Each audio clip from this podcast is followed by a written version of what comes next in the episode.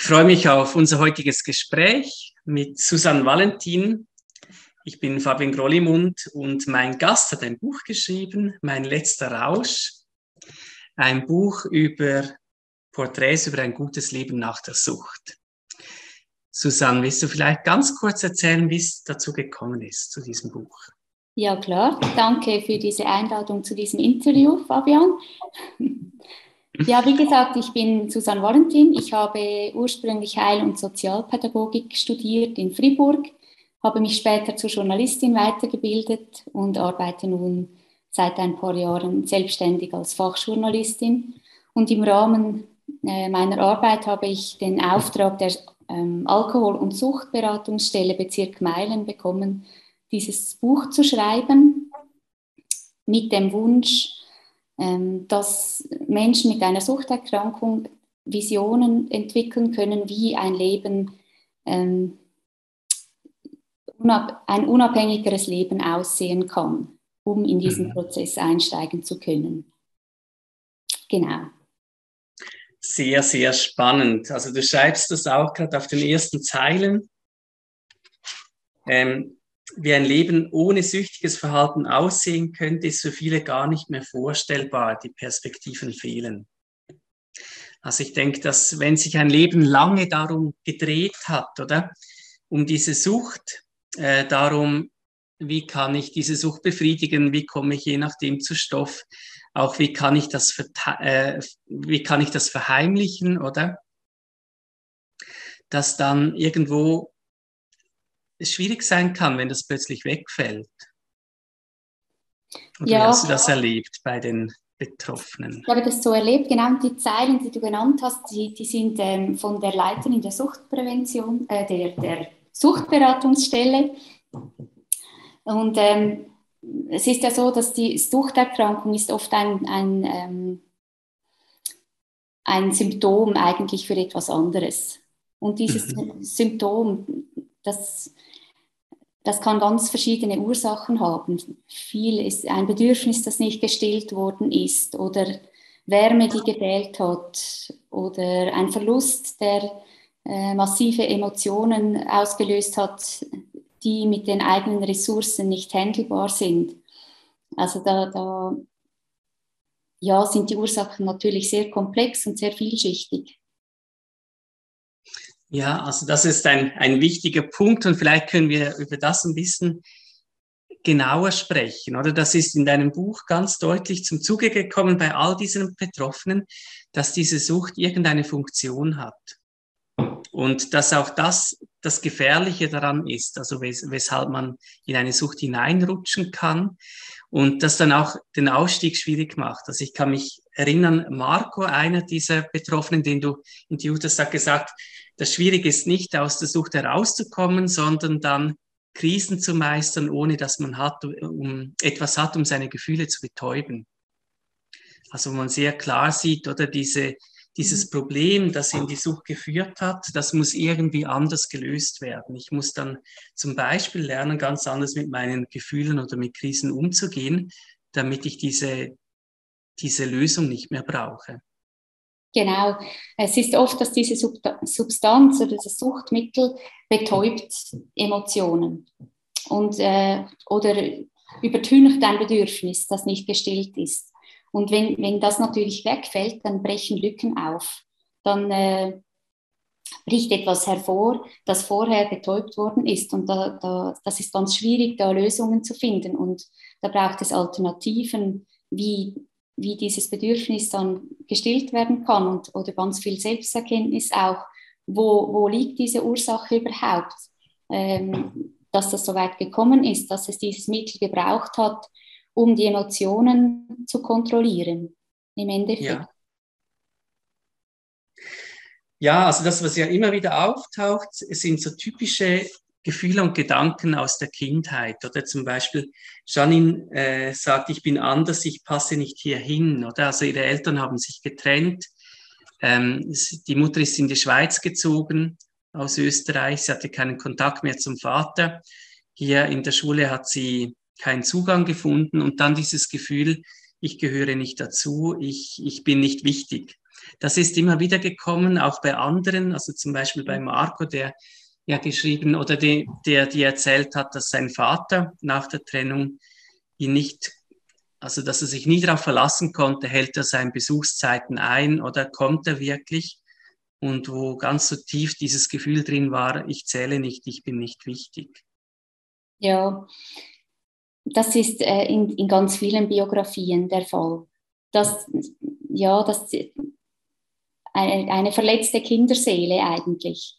Ähm, wenig Wärme, wenig Zuneigung oder äh, diese keine konstanten Verhältnisse, diese Unsicherheit, was kommt jetzt? Äh, Kinder ähm, brauchen ja ein bisschen diese, diesen Rahmen, um sich zu orientieren.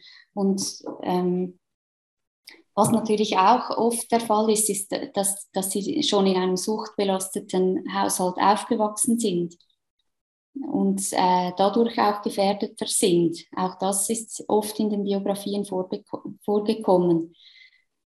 Ja, das sind also schon die Eltern, stimmt, die Eltern, die trinken oder zum Beispiel und die, die Kinder, die in einem Haushalt aufwachsen, wo das, wo das wie normal ist, wo immer Alkohol irgendwie dazugehört, wo das auch von den Eltern quasi als Problemlösestrategie vorgelebt wird.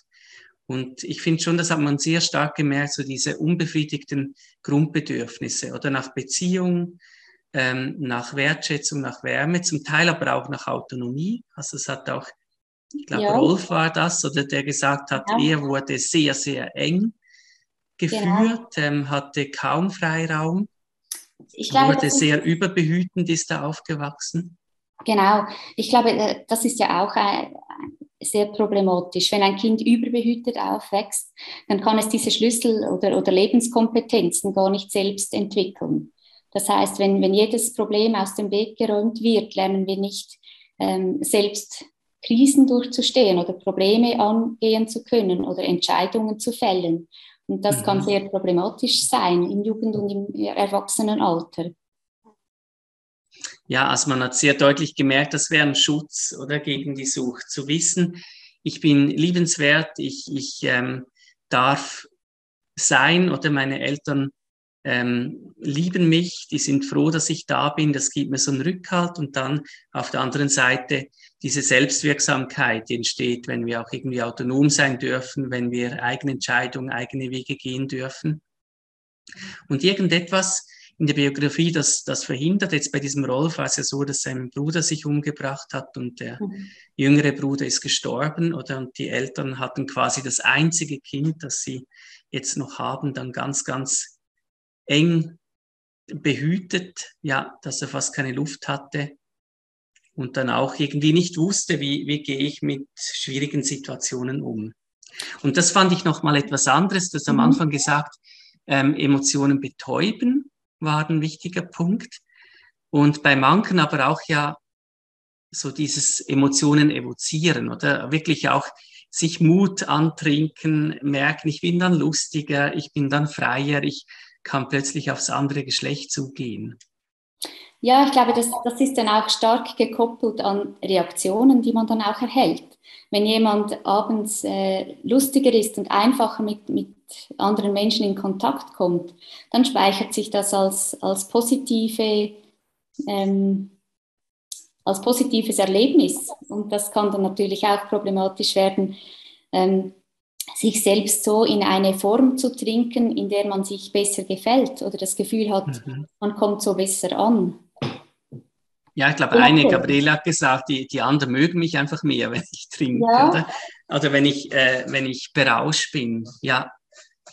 Genau, das kann natürlich auch problematisch sein, aber ich denke, äh, jetzt die, die grundsätzlich ist es wohl eher die andere Seite, dass eben zu wenig von etwas da war, dass dieses Bedürfnis nachher so groß ist, eher eben äh, in Richtung Gefühle betäuben, Emotionen nicht mhm. ausgehalten werden können oder Probleme nicht selbst gelöst werden können, weil das Selbstbewusstsein da fehlt oder die Selbstwirksamkeit nicht richtig ausgebaut werden konnte, weil eben äh, diese Basis oder die Stabilität gefehlt hat in der Kindheit. Ja, ja. Also das kommt sehr schön raus, diese Vulnerabilität, die sich da aufbaut, diese Verletzlichkeit oder in der Kindheit. Und ich finde, etwas anderes, was man oft in diesen Porträts gesehen hat, ist, irgendwann kommt eine Gruppe oder bestimmte Personen von außen, die das dann wirklich auslösen. Oder die coolen Freundinnen, die einen jetzt mitnehmen in den Ausgang und einem Koks anbieten oder sonst etwas. Und dann ist eben nicht wirklich etwas da, wo man Nein sagen könnte. Oder wie hast du das aus den Erzählungen erlebt? Ich glaube, das sind sicher Gruppendynamiken, die problematisch sein können. Natürlich äh, im Jugendalter sowieso oder äh, im Jugendalter, in dem Jugendliche sich selbst erfinden wollen und auch Grenzen ausloten möchten, ähm, ist das sicher schwieriger. Ähm, und genau da ist es ja auch wichtig, diesen stabilen Boden zu haben und ein soziales Umfeld zu haben, das das eben spiegeln kann. Wenn dann zu Hause eine Person ist, die selbst auch äh, oder suchtbelastet ist, oder, dann, dann verschiebt sich ja auch äh, dieses Normalitätsverständnis. Ja. Und, und es wird schwieriger einzuschätzen, ist das, jetzt, ist das jetzt okay, wenn ich an drei Abenden hintereinander äh, trinke oder, oder ist das schon problematisch? Oder mhm. dieses Gespür müssen wir alle entwickeln, um einen gesunden Umgang zu finden mit Substanzen, die uns ja umgeben. Wir alle sind von Alkohol umgeben. Das ist ja eine sehr, sehr, ein sehr tückisches äh, Suchtmittel, das so einfach verfügbar ist und gesellschaftlich sehr, sehr äh, gefördert wird, auch weil es zu vielen Anlässen zu, dazugehört. Ja, ja, und also dies, das eben ich dann vielleicht im Freundeskreis trinke, sonst etwas nehmen, sturz besoffen nach Hause kommen und es sagt niemand etwas. Oder das ist ja auch so eine Grunderfahrung, die bei mehreren da ist. Also die, die Familie schaut einfach nicht hin. Du, du hast gesagt, weil die selber trinken, zum Teil, weil die so mit sich beschäftigt sind oder dass sie es gar nicht merken. Ja, sicher auch. Natürlich ist es ganz verschieden in den verschiedenen Biografien. Zum Teil waren die Eltern ja auch sehr konstant da. Oder mhm. die Problematik äh, kam eher von außen, dass eine Krise die die Familie auch erschüttert hat. Das gibt ja. es natürlich auch. Das sind diese Faktoren, die wir alle nicht, nicht äh, bestimmen können und die manchmal ja auch einfach passieren und, und dann ist jemand überfordert. Absolut, ja. Also eben, ich denke, das ist ja auch, viele haben ja auch selber gesagt, dass sie dann Eltern waren, oder? Und, und die Kinder, und natürlich mit den Kindern dann auch wieder völlig überfordert, also dass das zum Teil sich dann auch so gen durch Generationen durchtragen kann. Schwierige Schicksalsschläge eben wie bei der Familie, wo sich der eine umgebracht hat und das jüngere Kind noch gestorben ist, oder wo man natürlich auch verstehen kann, dass die Eltern dann so auf diese Situation reagieren. Genau, das ist ja dann auch sehr menschlich, diese Reaktion. Und sicher nicht irgendwie, ja, das ist ja dann nicht aus einer, äh, äh, aus einer sehr schwierigen Lebenserfahrung dann so entstanden. Und trotzdem hat das Kind natürlich äh, als erwachsener Mann äh, an den Folgen gelitten. Mhm. Das ist ja auch zum Teil drin dann bei dieser diesem Umgang mit der Sucht oder dass es ein wichtiger Teil ist bei einigen, äh, den Eltern verzeihen zu können. Ja. Also äh, verzeihen zu können, dass die Eltern nicht da sein konnten. Bei einer war es ja so, dass die, Mutter, die Großmutter sie verkauft hat oder eine Thailänderin, mhm. die schon mit fünf Jahren verkauft wurde und dann wirklich quasi als Sklavin leben musste oder bei einer anderen Familie. Ähm, dass irgendwie einen Punkt zu finden, wo man sagen kann, meine Großmutter war so arm und verzweifelt, meine Eltern waren tot, sie hatte keine andere Möglichkeit vielleicht, oder? Oder sie, ich muss es aus ihrer Biografie heraus irgendwie verstehen und, und das verzeihen können, sonst kann ich nicht nach vorne schauen.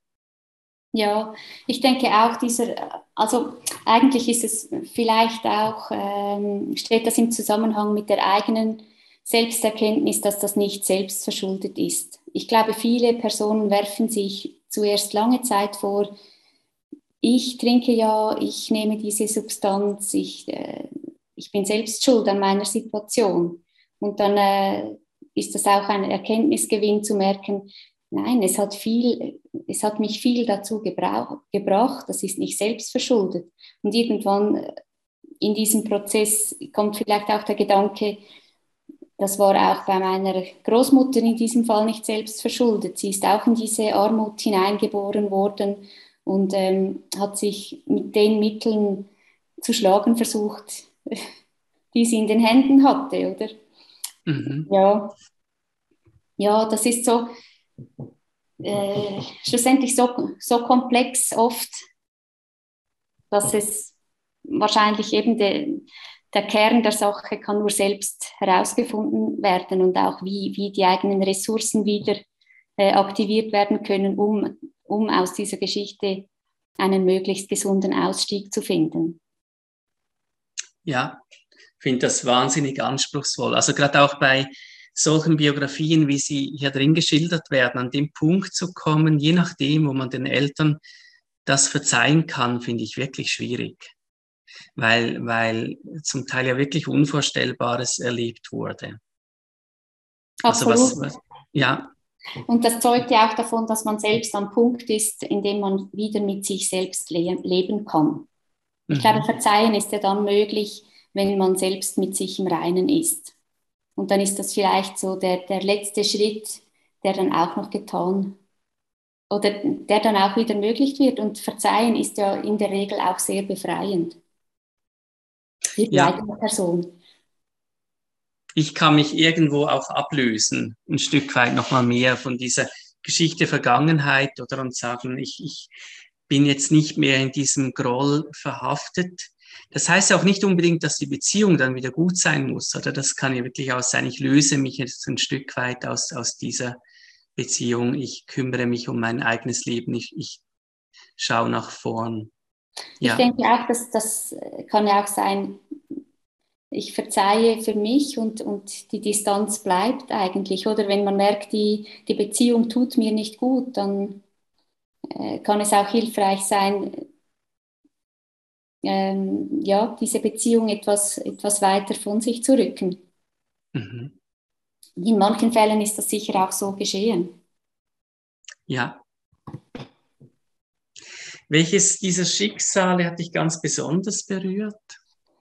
Uff, das ist sehr schwer zu sagen. Ich glaube, da gibt es keines, das, das so äh, herausgestochen ist. Das waren, diese Gespräche waren alle gleichzeitig sehr bewegend und auch sehr bereichernd. Mhm. Insofern, dass ich wirklich ganz nahen Einblick gewinnen konnte und ähm, die Persönlichkeiten sind so verschieden und bringen eine so andere äh, Biografie mit, dass, dass man auch sieht, wie, wie, wie breit äh, es gibt nicht der oder die suchtkranke Person. Das, ja. das kann wirklich ganz unterschiedliche Menschen treffen. Ja, das hat, mich hat es oft auch sehr beeindruckt. Mhm. Was hast du so gemerkt, was war für die, für die verschiedenen Personen so der Punkt, wo sie gemerkt haben, jetzt muss ich einfach raus aus der Sucht? Viele hatten wirklich so diesen, diesen Schaltermoment, sage ich einmal, dass man wirklich äh, ein massiver Absturz und dann wirklich diese Erkenntnis, wenn ich jetzt diesen Weg weitergehe, dann spielt meine Gesundheit nicht mehr lange mit. Dann weiß mhm. ich nicht, wie lange ich, ja, dann geht es da wirklich um, um Leben und Tod teilweise, wenn es da so, wenn das schon so weit gekommen ist, oder, oder wirklich auch ähm, am Morgen aufwachen und merken, ich habe keine Ahnung, was gestern war. Das ist mir jetzt schon, schon wieder passiert und so kann es einfach nicht weitergehen. Es ist immer dieser Klickmoment zu merken, bis hierhin und wenn ich so weitermache, dann weiß ich nicht, wie lange das noch gut geht. Ja. Das ist schon ziemlich sehr, äh, ja, sehr massive Problematik dann Spannend fand ich dort auch noch, dass zum Teil der, Aussto äh, der, der Ausschlag so von außen kam, oder dass zum Beispiel beim einen bei Rolf jetzt der Arbeitgeber gesagt hat, wenn du nicht aufhörst zu trinken, dann sehe ich wirklich schwarz für dich, oder? Oder ja. bei einer Frau, ich weiß nicht mehr, ob es Gabriela war, ähm, wo, wo ihr Ex-Freund sie angezeigt hat bei der CASP. Ja. ja. Mir hat das oft auch gezeigt, wie wichtig dass das ist, unsere Verantwortung als Teil dieser Gesellschaft mhm. wahrzunehmen. Ja, dass, dass wir alle in der Verantwortung sind, Stellung zu beziehen, wenn wir, wenn wir sehen, jemand ist so weit, dass es fast nicht mehr weitergehen kann. So. Und das kann eben, das kann ganz unterschiedlich sein. Und das hat äh, auf unterschiedliche Arten hat jemand von außen eingegriffen eigentlich, aber etwas sehr Gutes in Gang gesetzt. Ja, und ähm, ich fand es eben auch wirklich deswegen noch spannend, weil, weil es einem zeigt, man darf das nicht zum Beispiel den ganz nahen Personen einfach überlassen. Oder ich denke zum Beispiel, ja. der eine, der hat das sicher von seiner Frau x-mal gehört, dass er aufhören soll, aber dass der Chef das anspricht, das hat ja. ihn irgendwie mehr beeindruckt. Oder auch zu merken vielleicht, Leute, die, die mich weniger gut kennen, weniger oft sehen, merken, dass ich ein Problem habe mit, dem, mit der Sucht. Ja. Ja, das wird gegen außen sichtbar und kann nicht mehr im eigenen Haushalt versteckt werden. Ja. Auf jeden Fall, ja. Ich glaube auch, dass das löst noch einmal etwas anderes aus. Ja, oder dass einfach auch bestimmte Personen wie das oft genug hören müssen, oder? Von verschiedenen Ecken quasi, dass, dass, man, dass man sie darauf hinweist, du hast ein Problem. Und das finde ich mhm. wirklich gerade bei dieser Thematik noch spannend. Es gibt so dieses Modell aus der Suchberatung, ähm, das transaktionale Veränderungsmodell, wo zuerst ja oft gezeigt wird, die Menschen haben lange kein Problembewusstsein oder sie können relativ lange das irgendwie ähm, für sich so deißeln, dass sie das Gefühl haben, ähm, das ist noch nicht problematisches Trinken oder ich kann ja jederzeit aufhören, sich vielleicht auch in Kreisen ein bisschen bewegen, am Stammtisch und so weiter, wo man das gegenseitig normalisiert oder in einem Freundeskreis. Und dann braucht es wirklich zuerst die, die Fremdwahrnehmung oder Personen von außen, die immer wieder sagen, du, dass dein Konsum, das ist nicht mehr normal, das ist nicht, ähm, das, das ist irgendwie krankhaft, oder? Und du musst es anschauen, du musst es ändern. Und wenn ich es oft genug höre, dann kann ich, ein, dann bin ich eine Phase weiter, oder wo ich mhm. darüber nachdenken kann, habe ich ein Problem, wo ich da abwägen kann, will ich etwas ändern dran oder ja. nicht. Ja, ich glaube, es gibt die zwei Seiten, ähm, bei sich selbst und, und bei nahen Personen, die im, im selben Haushalt leben. Also einerseits Kinder und Partner oder Partnerinnen, werden ja oft co-abhängig, äh, mhm. so genannt, oder? Und sie beginnen dadurch, dass das Sucht ja immer noch äh, ein starkes Stigmata bedient. Ähm, sie äh, beginnen automatisch diese Sucht gegen außen auch zu verschleiern, so wie der Betroffene selbst oder die Betroffene. Und andererseits ist es so, wie du es angesprochen hast, es ist sicher so, dass man sich ganz lange einreden kann, nein, das ist schon okay so. Ich glaube, gerade Alkohol ist da sehr, äh, birgt große Gefahren, das lange Zeit zu tun. Und ich habe auch ähm, nachher oder, oder oft schon äh, erlebt oder auch gehört von diesen äh, Personen äh, in den Porträts, dass sie lange das Gefühl hatten, nein, ich hatte das im Griff und dann, und dann kommt eine Krise und löst starke Emotionen aus und dann merkt man erst, oh, der Pegel war schon ganz lange ganz weit oben. Mhm. Und dann wurde das halt einfach noch, noch massiver. Aber die Grundproblematik bestand eigentlich schon lange. Ja, ich denke, das ist auch so ein Unterschied zu diesen harten Drogen, oder? Wenn du, wenn du Heroin spritzt, dann weißt du, dass du etwas machst, was, was außerhalb der Norm ist. Ja. Aber trinken, das tun ja eigentlich fast alle. Ja. Und die Übergänge von einem sogenannten normalen Trinken zu, zur Sucht sind sehr fließend. Ja. Das heißt, du kannst, hast wirklich eine große Chance, dass du es nicht wahrnimmst, ab wann, ab wann es problematisch wird. Ja. Absolut, genau. Oder viele haben auch gesagt, oder zum Beispiel Daniel im Buch, ähm, Sucht ist ja auch dann gefährlicher, wenn halt äh, das Suchtmittel so nah verfügbar ist und so einfach mhm. verfügbar ist. Und er hat zum Beispiel in einer Bar gearbeitet, jahrelang, und das war einfach normal äh, zu trinken. Und ja. äh, er hat in diesem Umfeld auch nicht mehr gemerkt, das ist schon lange viel zu viel, oder? Mhm. Ich habe mal im Studium als so Nachtwächter in einer Entzugsklinik gearbeitet für Alkoholiker. Und da war es auch so, dass etwa ein Drittel waren einfach äh, Wirte und Bauarbeiter, oder? Mhm. Also bei den Bauarbeitern, das ist heute nicht mehr so, aber das war doch früher ganz normal, dass man immer Bier getrunken hat, den ja. ganzen Tag. Und wenn Bauarbeiter, ich weiß es noch bei meinen Eltern, wenn Bauarbeiter vorbeikamen, haben die ihnen immer eine Harasse Bier ausgestellt. Das war irgendwie normal. Der Bauarbeiter trinken halt oder Handwerker. Ja, also stellt man ihnen Bier aus. Und die haben dann in der Hitze draußen während dem Umbauen, hat da jeder Bauarbeiter seine acht oder zehn Bier getrunken während des Tages. Ja, Wahnsinn. Und so, ja, der Körper hat diese Gewöhnung dann und ja. Ja, oder, oder auch als Wirt, oder? Wie schnell passiert das? Ich denke, ja. gerade wenn du in so einer Beiz arbeitest, du hast einen Stammtisch und am Abend sagen die Stammgäste, komm, trink keinen mit, oder? Und du gewöhnst dich dran, ja. jeden Abend mit deinen Gästen zu trinken. Und auch dort, es trifft nicht immer auf Verständnis, wenn man sagt, nein, danke, ich möchte nicht. Nein, überhaupt nicht. Ja. Das, das ist dann die nächste Problematik. Dann, dann werden zum Teil Witze gerissen oder äh, anstatt dass man einfach sagt, okay, du möchtest nicht, möchtest du eine Cola.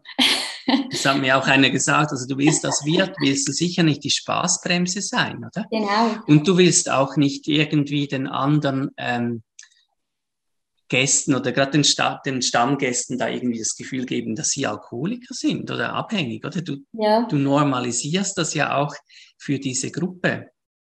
Genau, ja.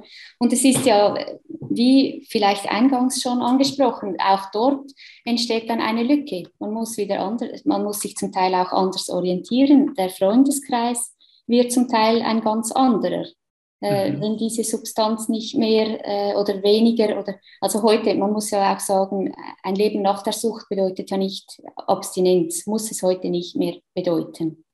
Es gibt äh, unterschiedliche Ausstiegsmodelle. Es gibt den maßvollen Konsum oder die kontrollierte medizinische Abgabe.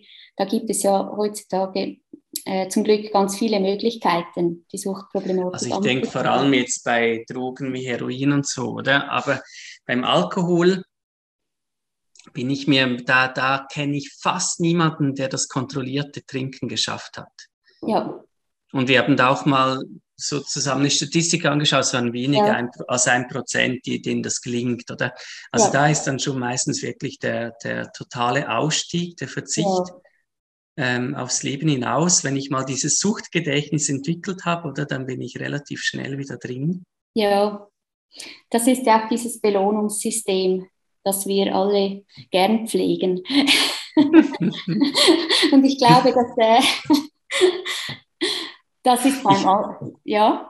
Ja, ich finde es eben, gerade auch beim Alkohol finde ich es wirklich schlimm, oder? Auch kann ich mir ganz gut vorstellen, als Alkoholiker zu sagen, jetzt muss ich alles ohne Alkohol schaffen. Mhm. Also ich, ich muss jetzt ganz ehrlich sagen, beim Alkohol, kein Wein, kein Bier mehr, das wird für mich eine Lücke machen. Da hätte ich wirklich ja. Schwierigkeiten. Wenn ich jetzt das Gefühl hätte, ich dürfte zu einem guten Essen keinen Wein mehr trinken, mhm. ähm, ich darf bei, mit Freunden bei einer Grillparty kein Bier mehr haben, ja. hätte fände ich schwierig, ja. Ja, ich glaube, das ist ja auch, äh, das geht dann mit, mit beiden Personen, die ich porträtiert habe, geht das mit der Selbsterkenntnis einher. Ich habe das nicht im Griff wenn mhm. ich, wenn, die sind ja eigentlich alle dann abstinent, die ein Alkoholproblem hatten. Ja. So, aber sie mussten sich zuerst ganz, ganz äh, stark mit sich selbst aus, auseinandersetzen. Wo sind die, also allgemein, ja, auch mit, mit harten Suchtmitteln, äh, zu erkennen, wo sind diese Triggerpunkte. Und mhm. mir haben auch Personen gesagt, sie zum Beispiel Heroin oder äh, das riecht man ganz stark. Und ja. überall, wo, wo dann dieser Geruch kam, das ist, das ist wahnsinnig schwierig, dass das Hirn dann nicht umschaltet und, und wieder dorthin läuft. Und Absolut, beim Alkohol ja. genauso, oder? Dann ist es ein Glas und plötzlich ähm, liegt man wieder am Boden, weil es zu viel, also äh, ja, das, das, aber das hat mich auch so beeindruckt, diese Auseinandersetzung mit sich selbst, um das mhm. wirklich herauszufinden. Und ich glaube, das ist in der Suchtbehandlung essentiell, dass Fachleute die Menschen so begleiten können in ihrem Tempo, dass sie eben genau herausfinden, was, passt für mich und was ist für mich auch möglich. Äh, ja, also das fand ich ganz schön beschrieben und auch wichtig. Oder jetzt mit dieser Arut heißt die Stelle. Ja. Wo man gerade jetzt bei den harten Drogen diese Substitute abholen kann. Dieses Heroin in Tablettenform eigentlich unter medizinischer Kontrolle. Das fand ich eine ganz wichtige Änderung in der Drogenpolitik, oder dass man gesagt hat, es kann auch Schadensbegrenzung ein Ziel sein. Also wie Absolut, können Menschen, ja. die süchtig sind und nicht davon wegkommen, ein, ein würdiges Leben führen und nicht äh, da in der Beschaffungskriminalität irgendwie versinken. Genau, ja. Und das war ja auch ein, ein äh, langer Weg dorthin. Und äh, die Erkenntnis, wenn wir, also ganz am Anfang wurden diese Abgabeprogramme auf, begrenzt auf ein halbes Jahr und man hat gemerkt, das funktioniert nicht. Äh, Menschen sterben, wenn sie nachher plötzlich wieder in ihr Umfeld kommen, wieder ähm, Drogen konsumieren, harte Drogen konsumieren und diese Toleranzgrenze nicht mehr vorhanden ist. Dann gibt es Überdosierungen, auch unbeabsichtigt, weil der Körper reagiert dann sehr schnell. Ja, hält er diese, diese Dosierung wie vor dem Aufhören nicht mehr aus.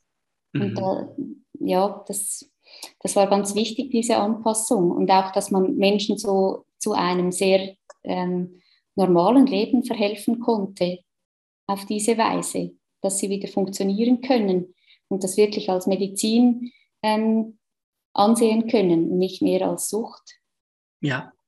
Mit der sie kontrolliert äh, und, und also ohne Abhängigkeit und ohne Sucht, äh, Besorgungsstress durch ihren Alltag kommen und sogar arbeiten können. Mhm.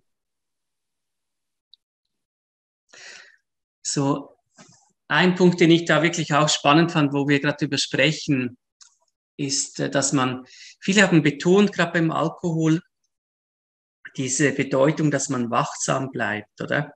Das mhm. ist auch etwas, was die anonymen Alkoholiker so stark propagieren. Du bleibst süchtig, oder? Also dein ja. Suchtgedächtnis ist da. Du musst aufpassen.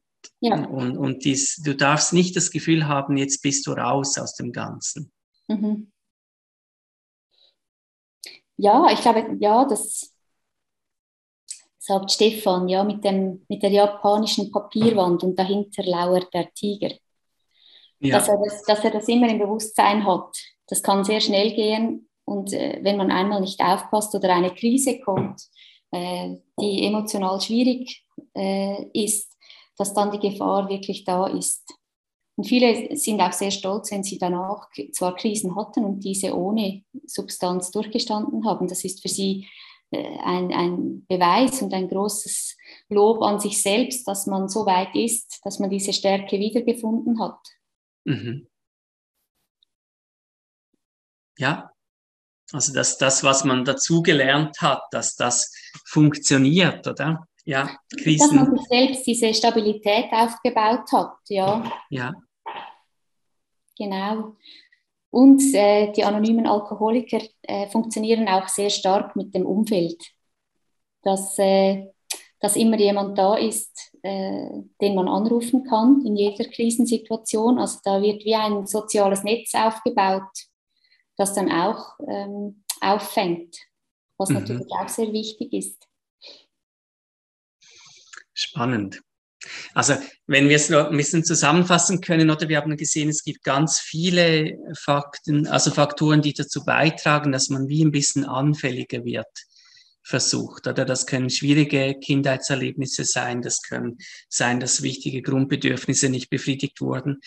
Wir haben gesehen bei vielen, dass so die soziale Gruppe eine Rolle spielt. Also wenn das dazukommt, wenn man vulnerabel ist und dann in eine Gruppe hineinkommt, der eine hat das auch so, Marco, glaube ich, erzählt, oder dass er dann in eine Pflegefamilie kam und genau. eigentlich einen sehr guten Pflegevater hatte, mhm. aber noch einen anderen jungen äh, genau, Pflegesohn, der schon Heroin genommen hat und es ihm dann mhm. angeboten hat, ohne dass er gewusst hat, was es eigentlich ist. Ja, also das, das kann schwierig sein und, und das Problem ist ja auch, was ich da fand, das eine führt oft zum anderen. Also, dass ich dann vielleicht in ein Heim komme und dort jetzt ganz viele andere äh, mit schwierigen Biografien oder, oder ich finde mhm. keinen Anschluss jetzt ähm, auf dem Schulhof, aber diese Gruppe von anderen Jugendlichen, die auch nicht so Anschluss finden, die, die akzeptieren mich und führen mich ein, aber dann auch in, in so etwas. Ja. Ja, klar, das ist natürlich äh, dann nicht die beste Umgebung, wenn man selbst schon nicht ähm, wirklich bei sich oder stabil ist und die Basis ja. sowieso eher lückenhaft ist, ja.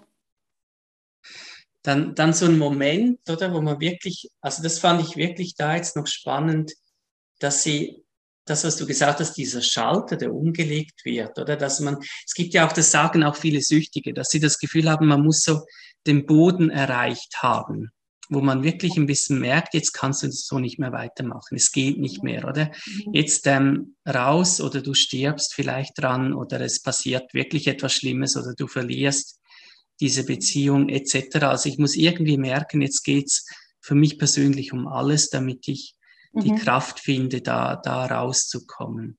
Ja. ja, ich glaube, das ist die Erkenntnis, die dann wirklich auch diese Kraft mobilisieren kann, die vorher ja, ja nicht, nicht, nicht mehr aktiv ist. Ja, mhm. weil sie immer über, übermauert worden ist, auch durch, durch das Suchtmittel. Und diese Erkenntnis jetzt, ja, jetzt geht es wirklich um alles.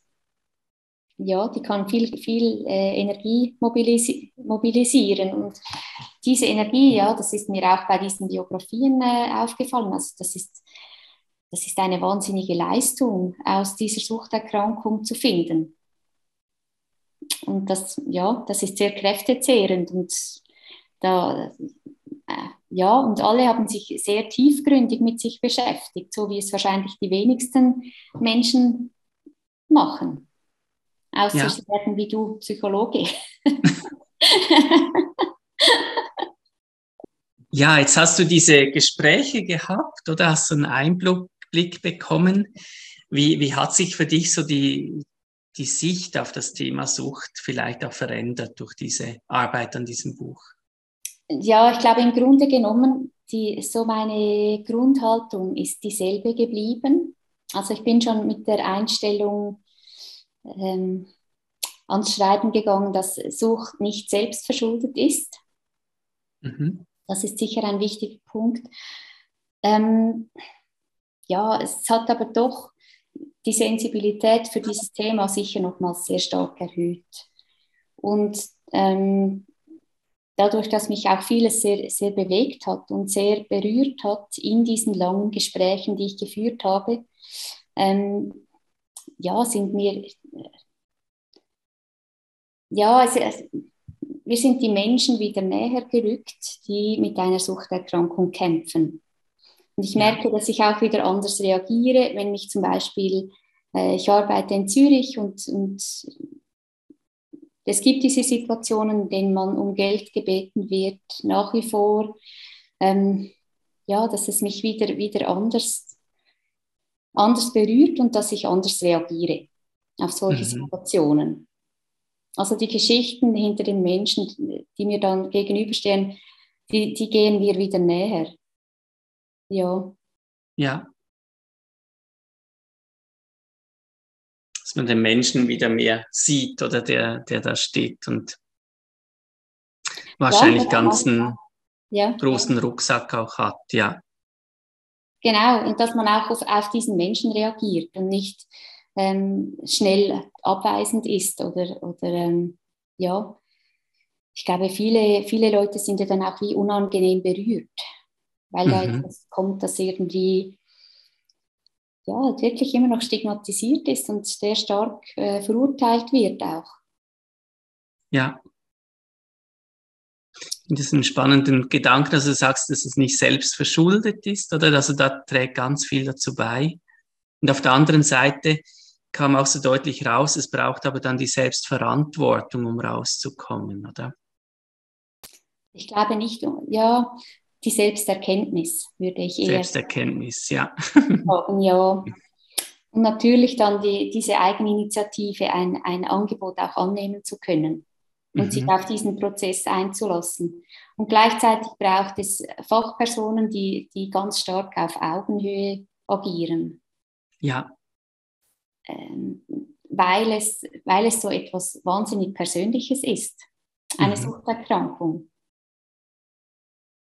ja, da. Ich fand, ich fand das eben auch noch spannend, jetzt wo du sagst Selbsterkenntnis oder Selbstverantwortung, ja. ähm, weil das doch einige angesprochen haben oder dass sie wie gemerkt haben, ich darf mich nicht so abhängig machen, zum Beispiel von meiner aktuellen Beziehung oder ob äh, gerade alles gut läuft im Leben ja. oder ob ich beruflich erfolgreich bin. Mhm. Ich muss ein bisschen lernen, mich mehr um mich selber zu kümmern. Ja. Und, und diese Bedürfnisse, die vielleicht in der Kindheit jetzt eben nicht befriedigt wurden, mhm. dass ich da selber mehr dazu beitragen kann, damit ich weniger gefährdet bin, das ja. irgendwie über eine Substanz zu machen, ja.